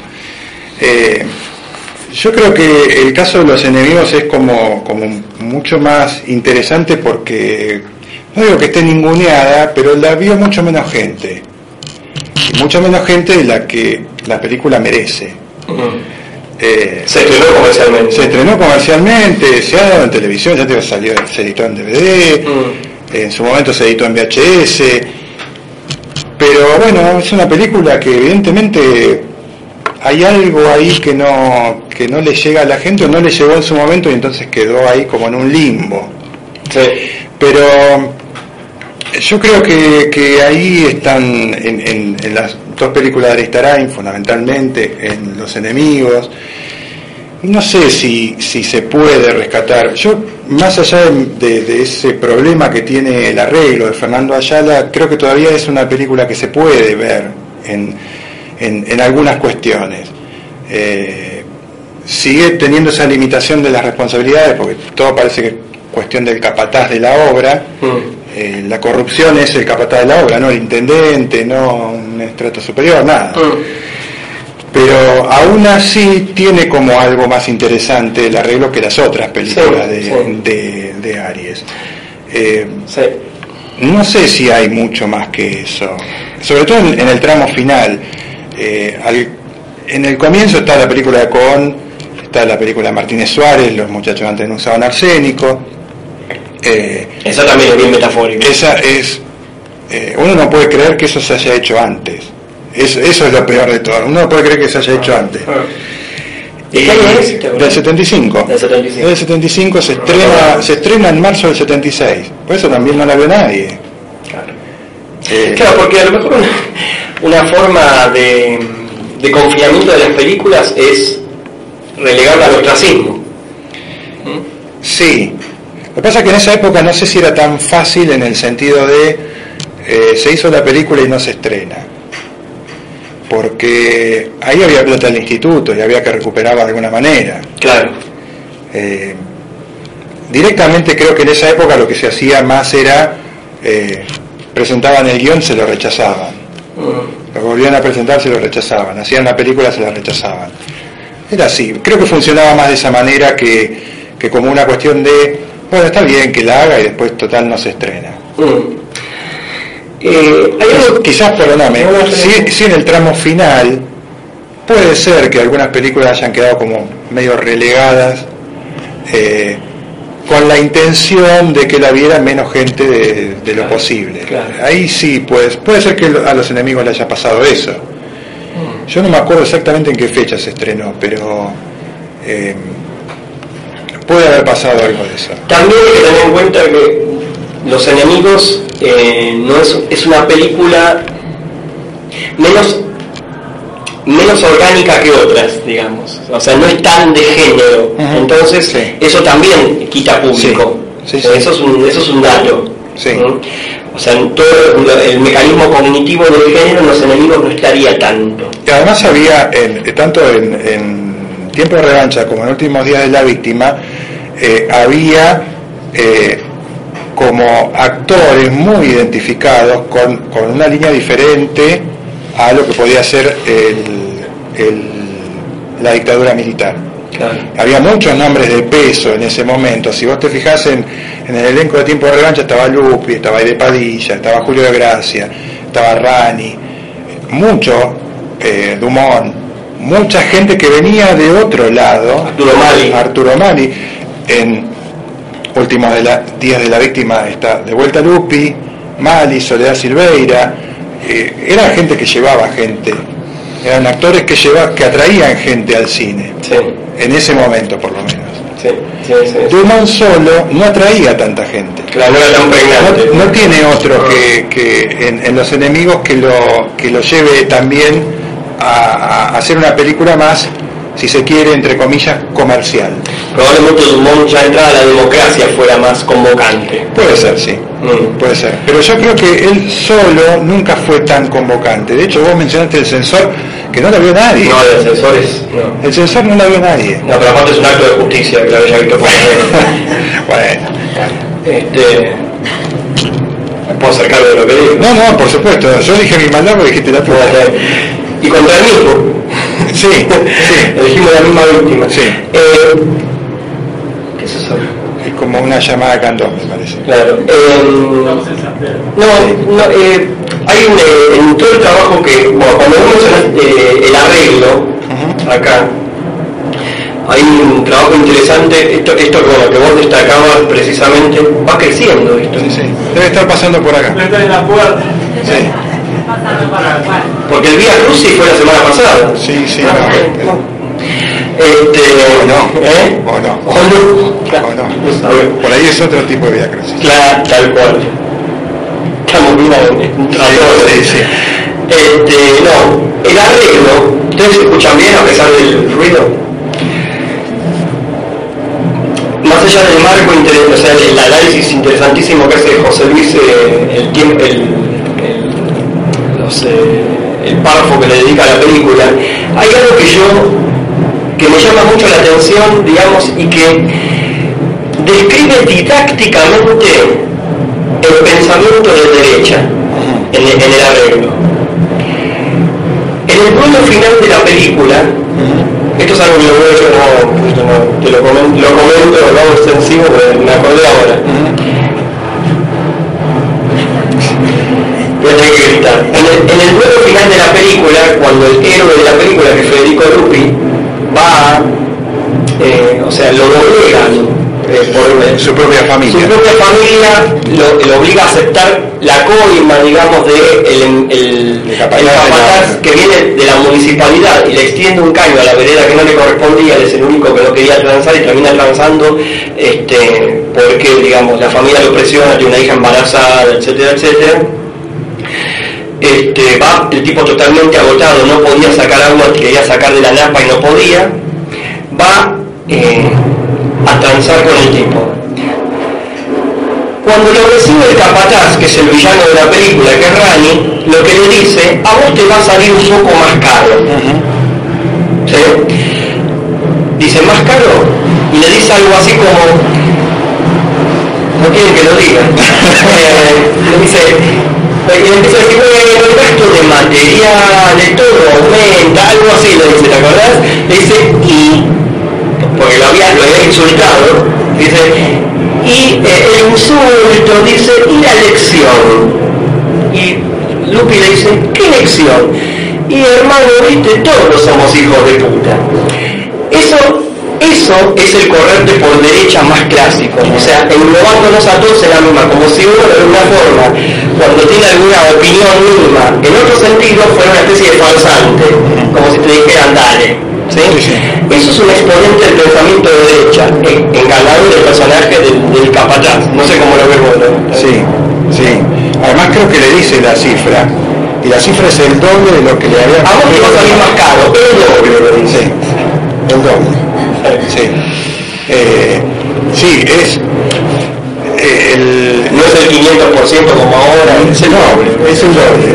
Pero, pero es, es, y además es muy interesante también cómo termina, porque eh, al que se llevan en cara no es al, al capataz, no a él, se lo llevan a él, a él, se lo llevan a él, por fajarlo, por fajarlo, sí. sí. Este, eh, digamos, a eso me refiero con que el arreglo todavía es una película que tiene elementos que permiten verla un poco mejor que lo que puede ser Plata Dulce o lo que puede ser No habrá apenas no olvidar.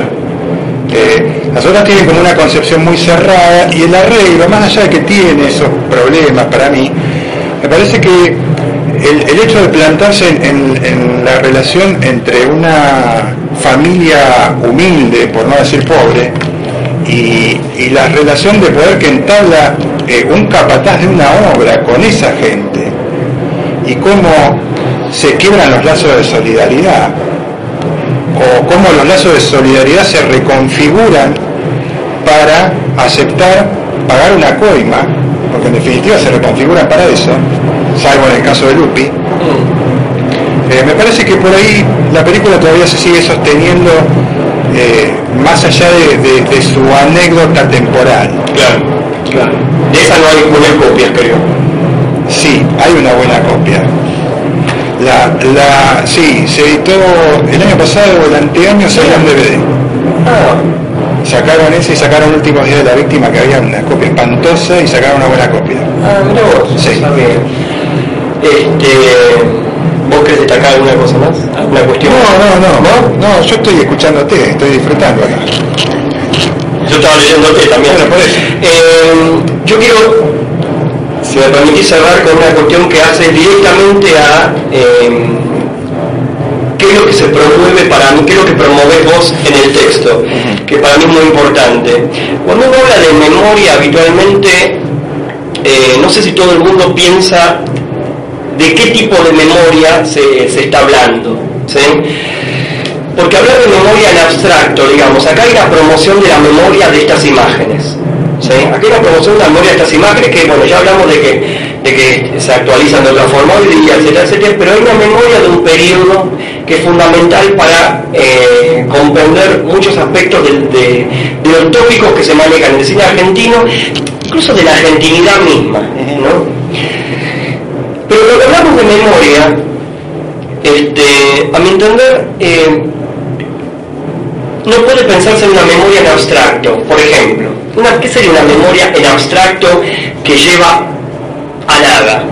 El repetir, como se repetía, como repetía en los 90, me acuerdo, Santo Biasati, todos los días no se olviden de cabezas, eso no estimulaba la memoria, que vos te acuerdes de cabezas todos los días, si eso no tiene un acompañamiento con alguna herramienta conceptual para comprender el contexto, etcétera, etcétera, ¿se entiende? Esa memoria es vacua. Bueno, acá están los elementos como para acceder al periodo, y no solamente del cine, sino para pensar la época en general. Está, está condensado acá como no está, eh, a mi entender, en otros textos. Otros textos sobre cine y dictadura tienen más que nada datos. Son textos de datos. Este es un texto que hay datos, donde hay datos y hay, hay eh, sinopsis de películas que no son meras sinopsis, y, pero sobre todo hay análisis. Hay análisis en donde uno el material lo está viendo y esto le sirve como herramienta para pensar, eh, como decía, el cine argentino y la argentinidad misma. Así que bueno, eso. Sí, yo por lo que quería agregar a eso, a lo que vos, a lo que vos dijiste, es que lo que hay que tener en cuenta cuando, cuando uno escribe un texto es que uno está parado en un determinado lugar. Y como uno está parado en un determinado lugar y acepta estar parado en un determinado lugar, eh, la postura que expresa en, un, cualquier texto es cuestionable, desde el lugar que sea. Eh, el libro no rehuye a la discusión justamente porque lo que pretende es abrir una discusión que prácticamente no estuvo abierta durante mucho tiempo, que es eh, qué cine, qué nos mostraba el cine de la dictadura. Yo creo que se ha hablado y se ha escrito mucho más sobre la representación de la dictadura con posterioridad a la dictadura. Es decir, las ficciones y los documentales que trabajaron la dictadura, pero desde la posterioridad. Claro. De eso hay mucho, y hay mucho bueno, además. Eh, pero más, incluso más allá de eso, lo que a mí me interesaba y que era lo que yo te comentaba el otro día, es que mi pretensión es que el libro sirva no para que la gente vaya a ver estas películas que son muy malas la mayoría y que si pueden evitar mejor, eh, que vayan a verla para verificar si lo que yo pongo en el libro es correcto o no, si se puede ver de otra manera. La idea es que el libro sirva para entender que toda película debe verse en su contexto. Toda obra de arte tiene que verse en su contexto. No es lo mismo hacer una película, no sé, pongamos una que igual es buena, un muro de silencio. No es lo mismo hacerla como la hizo Lita Stantic en la década del 90, que si, que si lo hubiera hecho en el 85, y tampoco hubiera sido lo mismo si la hacía en el 78, o en el 80, o en el 81. Claro, claro. Hubiera hecho otra película. Hubiera hecho otra película. Entonces, eh, las películas de ficción están mostrando la realidad de la época, de una manera o de otra, la están mostrando, porque son un producto de esa época, no es otra cosa. Eh, Como toda película. como toda película. Entonces la idea es que eh, empecemos o sigamos, profundicemos la posibilidad de que cada vez que vemos una película, la que sea, no tiene que ser argentina, eh, estemos pensando en qué contexto se hizo, en qué situación, si podemos, en qué situación política, en qué situación social, en qué situación económica, porque si no va a haber siempre cosas que se nos van a escapar y los significados pueden variar en función de si tomamos en cuenta el contexto o no. Si yo miro las mujeres son cosas de guapo y no sé en qué época se hizo, o no lo tengo en cuenta, sí, es una película picaresca que vos podés decir sí, habla de, de una determinada época en la que había fraude en la política, pero no es lo mismo hacer eso en, en ese momento que hacerlo en otro momento. Claro. Entonces me parece que, la idea de- del libro, más allá de que sí, a mí me interesaba particularmente este periodo del, del cine argentino, era que sirviera de alguna forma como para pensar que en realidad todas las películas tienen un contexto y que ese contexto hay que tenerlo en cuenta a la hora de, no digo analizar, sino de pensar en lo que uno está viendo. Y eso va para todas las imágenes que vemos todos los días, porque cuando uno ve un noticiero, cuando uno ve una ficción televisiva, cuando uno ve cualquier cosa en televisión, todo eso está en un contexto. Si uno le saca ese contexto, el sentido se pierde. Así que bueno, la, idea es esa y ojalá que el libro sirva para eso. Eh, mi entender sirve y muchísimo. eh, o sea, yo lo, bueno, sabes, de- desde el año pasado que salió, lo utilizo en las clases y mis alumnos que han comprado el libro, digamos, ninguno se suicidó hasta ahora, este, Porque no vieron las películas. porque no vio las películas. No las vieron enteras. Vos le pasás pedacitos como para que... Frag- claro, fragmentos se bancan. Claro, eso es la dosis tolerable. Totalmente. Este, no, no, pero me han hablado bien del material, no todo el mundo, un par que lo, lo han llegado a leer entero, me han hablado bien del material, así que eh, se agradece que este libro esté, digamos, disponible. ¿sí? Así que bueno. Bueno, acá está uno de los responsables también de que el libro esté disponible. está acá en, la, en las gradas. Este, En la en la Sí. grada. Este, así que también hay que agradecerle a él porque, digamos, si él no hubiera confiado en. Alejandro Asmiel, que está acá en la, en, en la sala, es el editor de Tren en Movimiento, que es la editorial que en un acto de arrojo realmente dijo, sí, vamos a publicar esto. Y bueno, así es que el, el libro está. Bárbaro. Bueno, eh, me queda agradecerte la... No, yo te agradezco a vos este, por todo lo que dijiste del libro, por aceptar la invitación. Y bueno, si alguien quiere hacer alguna pregunta, No puede. sí puede, sí puede, porque estamos, este, todavía estamos a tiempo, sí. Tenemos, tenemos un ratito de tiempo para la pregunta, si alguien quiere. De a uno, lo único porque... Si no quiere, Tanto si no quiere no hay ningún problema, está todo bien. Bueno, yo tenía una pregunta. Eh, no sé si es algo que no, no está por ahí trabajado en el libro, y ya lo hemos discutido sobre el rol de los productores. Porque si hablamos de naturalización, en la, con- en la conversación un poco estuvo ahí dando vuelta esto de naturalización. Ujú. Porque ustedes están, están pensando en la, la naturalización desde eh, el, el espectador. Pero ahí hay una cantidad de cosas que parecen naturalizadas por los productores. Cuando digo productores, no digo los productores, sino todos los hacedores en general. Pero particularmente los productores, los que producen. Entonces, por ahí el rol de los productores, de las productoras, eh, a lo mejor no está eh, desenvuelto en el texto, pero es, eh, en términos críticos, eh, juega, jugar un papel eh, fundamental. Sí, está mencionado ah, en las conclusiones apenas, así como, como al pasar, más que nada en función de las empresas productoras que más produjeron en esa época. Lo que pasa es que, bueno, sí, es importante porque había una matriz de negocio ahí. Digamos, las productoras necesitaban para hacer las películas que el Inca les apruebe los proyectos. El Inca les aprobaba los proyectos que ellos, digamos, necesitaban.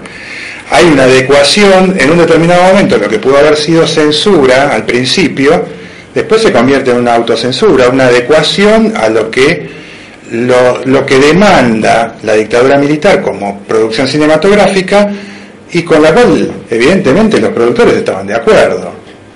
Eh, el, caso más, más eh, tremendo es el de Aries, justamente porque Aries empieza haciendo, produciendo las comedias picarescas de Olmedo y Porcel, y sobre el final de la dictadura produce Aristarain, produce El Arreglo, produce Plata Dulce, o sea que tenía que ver con la conveniencia. Y es cierto que las productoras tienen un rol importante, sobre todo las cuatro o cinco más importantes de la época, que son eh, Aries, eh, Chango, Sonofilm, eh, Victoria, y se me está escapando alguna más. sí, a mí no. Pero, Sí, pero bueno, son, sí. eh, esas son las que, las que más produjeron y para producir necesitaban del aval militar. Eso es claro, no está desarrollado, eso es cierto. Mm. Está apenas mencionado en, en las conclusiones. Eh, quizás porque por ahí la idea era centrarse más en, el, en lo que eh, las películas mostraban de lo que podía estar pasando. Y no tanto en eh, tampoco se hace mucho hincapié en los directores más allá de que al final se menciona algunas cosas. Pero son responsables también eh, son responsables de eso. Por eso cada vez que menciona una película está puesto el director como para que quede claro quién hizo eso. Para mí sería objeto de otro texto eso que vaya en ese sentido, ¿no? Porque sí ahí pero yo que- no voy a ver de vuelta las películas No, no.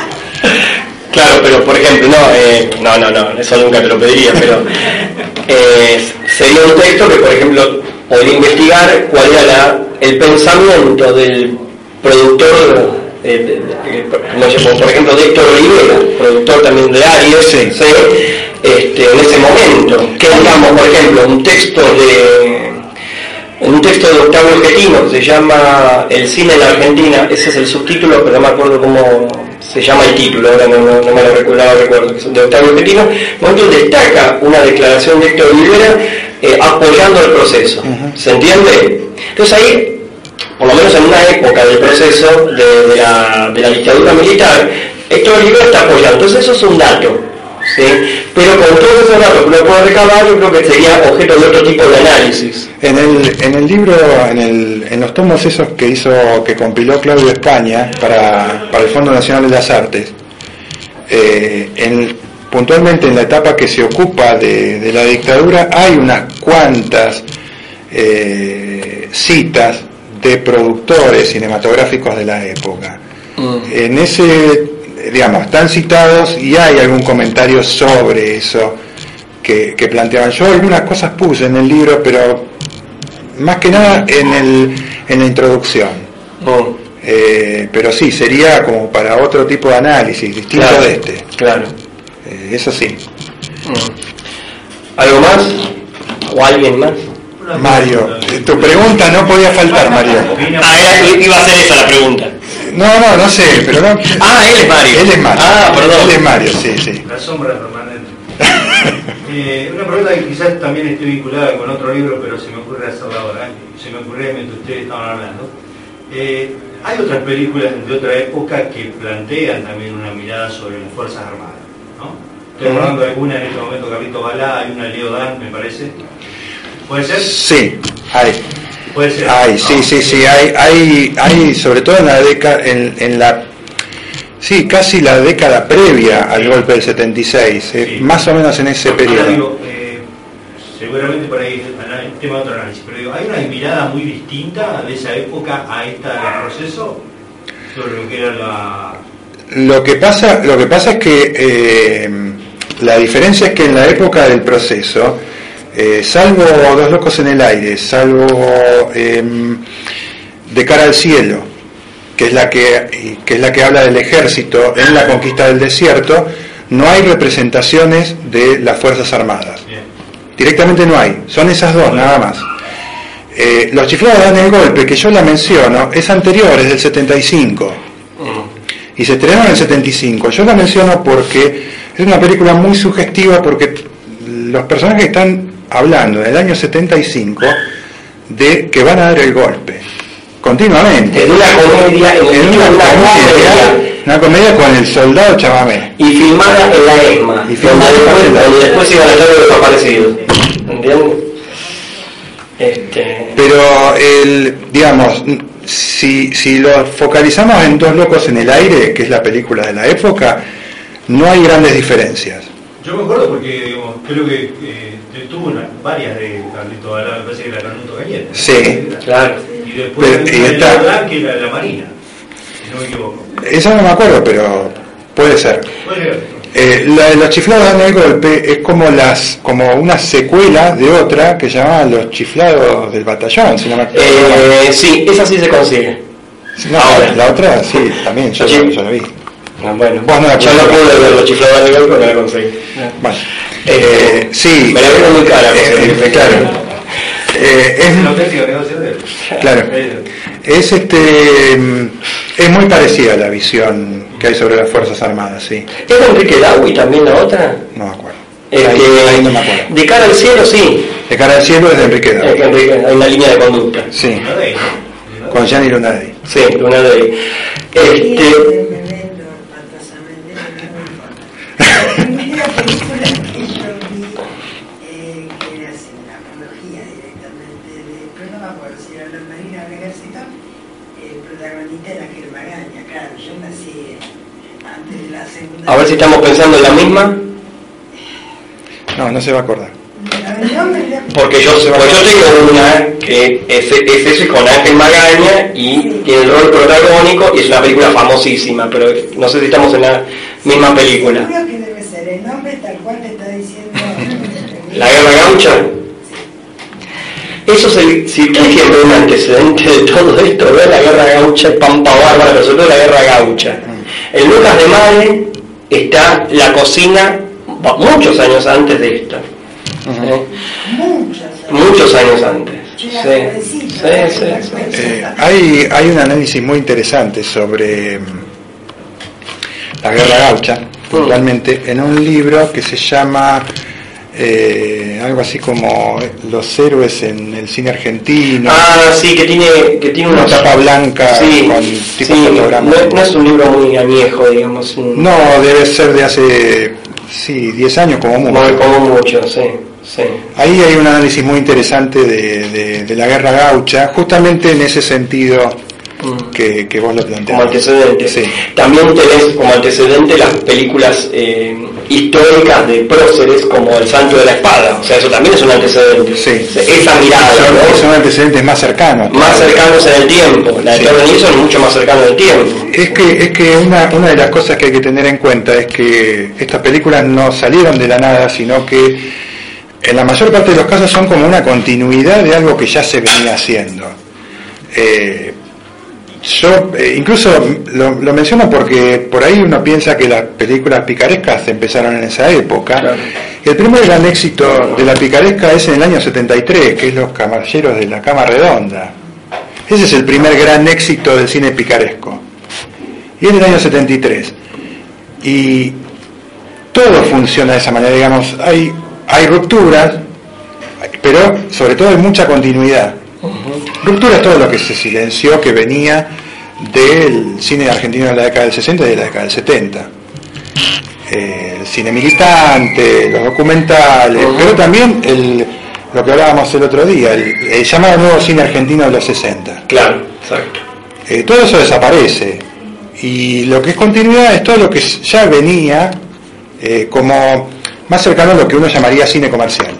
Sí, digamos, inclusive en los 60 era como un cine lateral, masivamente hablando de un cine lateral, digamos, lo, eh, ligado a la lógica del arte y ensayo, digamos, más que nada, y un público específico, veía Rodolfo Kuhn y David José Sí.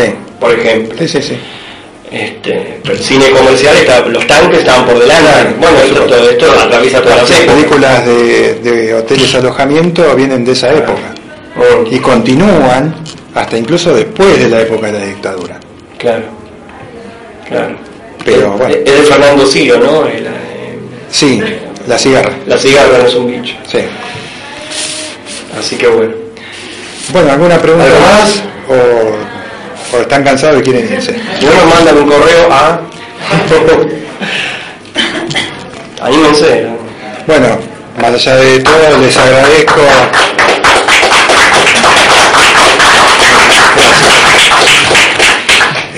Les agradezco, primero le agradezco a Luis No, por favor, gracias vos. venido, le agradezco también a la gente de acá de la Gradisca que, que fueron muy serviciales con, con la presentación. Quiero un rico café. Este, y bueno, les agradezco a todos ustedes por haber venido, por habernos aguantado, este, y No se hizo largo, ¿no? Ah, bueno, este, claro. Bueno, muchas gracias a todos. No, gracias a todos. Gracias a vos.